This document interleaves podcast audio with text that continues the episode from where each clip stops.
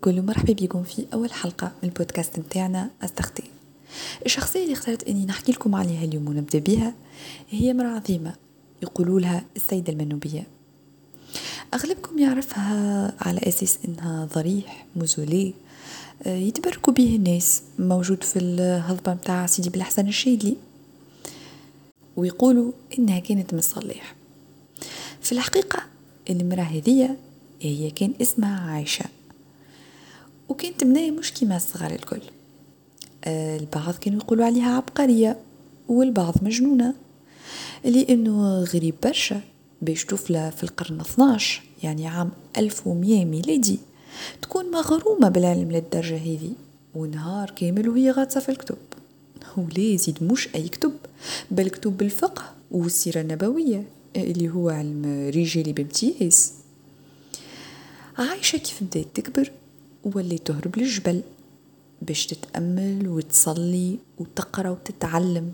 وخاصة بعد أن كملت التقات بأبي الحسن الشاذلي اللي هو معروف في تونس بسيدي بالحسن اللي أعجب بذكائها وما بخلش في تعليمها. لكن على قد ما كانت عايشة أو السيدة المنوبية تكبر آه، وعلى حسب ما يقولوا كانت من أجمل الصبية في وقتها.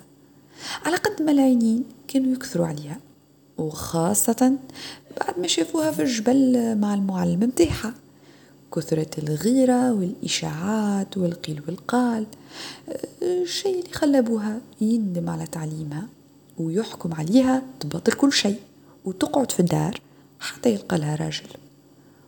وبالفعل خاطبوها برشا لكنها كانت في كل مرة ترفض وفي الآخر قررت إنها تتمرد. حتى على أبوها وتهرب من الدار وتهبط للمدينة في تونس. وفي تونس واصلت تعليمها ودراستها وحبها للتصوف. حتى كانت عندها أعلى المراتب في الشاذلية وكانت تحب برشا الفقراء وكانت تعتني بالناس وتسمع مشاكلهم وتقسم معهم اللي عندها للي حبوها ودخلت لقلوبهم وسموها حامية مدينة تونس. يقولوا إنها كانت تدور راسها عريان وما تحشمش باش تناقش وتحكي مع أي راجل وتتلمذ على يديها برشا علماء.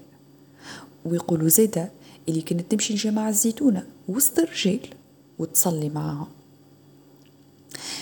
السيدة المنوبية هي في الحقيقة ثورة وتمرد كبير contre la société masculine commençant par la كيما بوها عرضوها برشا علماء دين.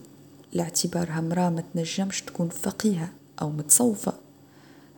ربما خوفا من أنه علمها يتخطاهم أو تفك لهم بقعتهم ولا زيادة خوفا من جمالها اللي كانوا يقولوا عليها فتنة. وبطبيعة مش معقول مرأة بالزين هذا الكل تحاوس بيناتهم راس عريان شو مازال فيها من سليت قالوا فيها برشا كلام خايب منه إنها تطلع للجبل مش للعبادة والتأمل والصلاة إنما لممارسة الحب هي والمعلم متاعها. تخيلوا انتوما في مجتمع متزمت عام 1100 ميلادي. المرأة فيه كانت ما تخرجش من الدار. إنك تلقى سيدة تتعلم وتقرأ وتدخل الزيتونة وتحتل أعلى المراتب الدينية حاجة عظيمة برشا. وهذيك علاش؟ السيدة المنوبية مش فقط مصليح ولا مرأة نتبركوا بها إنما هي قصة كبيرة برشا. يقولوا إنه في وفاتها أغلب سكان تونس مشيوا في جنازتها تعظيما لمكانتها. عايشة أو السيدة المنوبية هي امرأة ضحت وعطات برشا وتحدت الصعوبات الكل. هي امرأة كي ديدي سافي على للمعرفة. هي امرأة عطات حياتها باش تعاون الناس أثرت التميز على لاغوتين متاع العرس والصغار. هي امرأة نموذج للتمرد والقوة والعلم والنضال.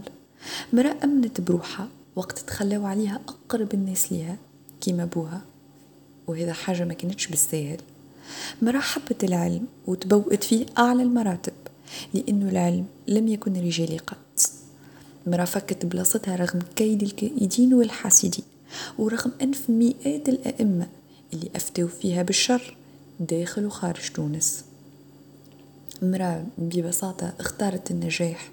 بينما قعدوا الرجال يغزروا كانت زينها وبدنها وصعب عليهم يتجاوزوا النظرة الضيقة هذه. مرأة تستحق إن نكتبوا عليها كتب ومسلسلات. تستحق إن نحكيو عليها لصغارنا إن نعرفوها إن نعظموا مكانتها.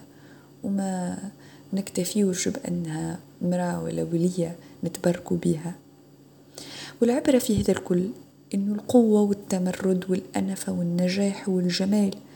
هي في الحقيقة صفات المرأة التونسية لأن السيدة المنوبية هي مرأة تونسية.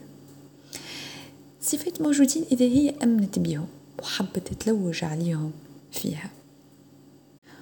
وهكا نكون وصلنا لنهاية حكايتنا. إن شاء الله تكون عجبتكم ونلتقي في حلقة جديدة. إلى اللقاء.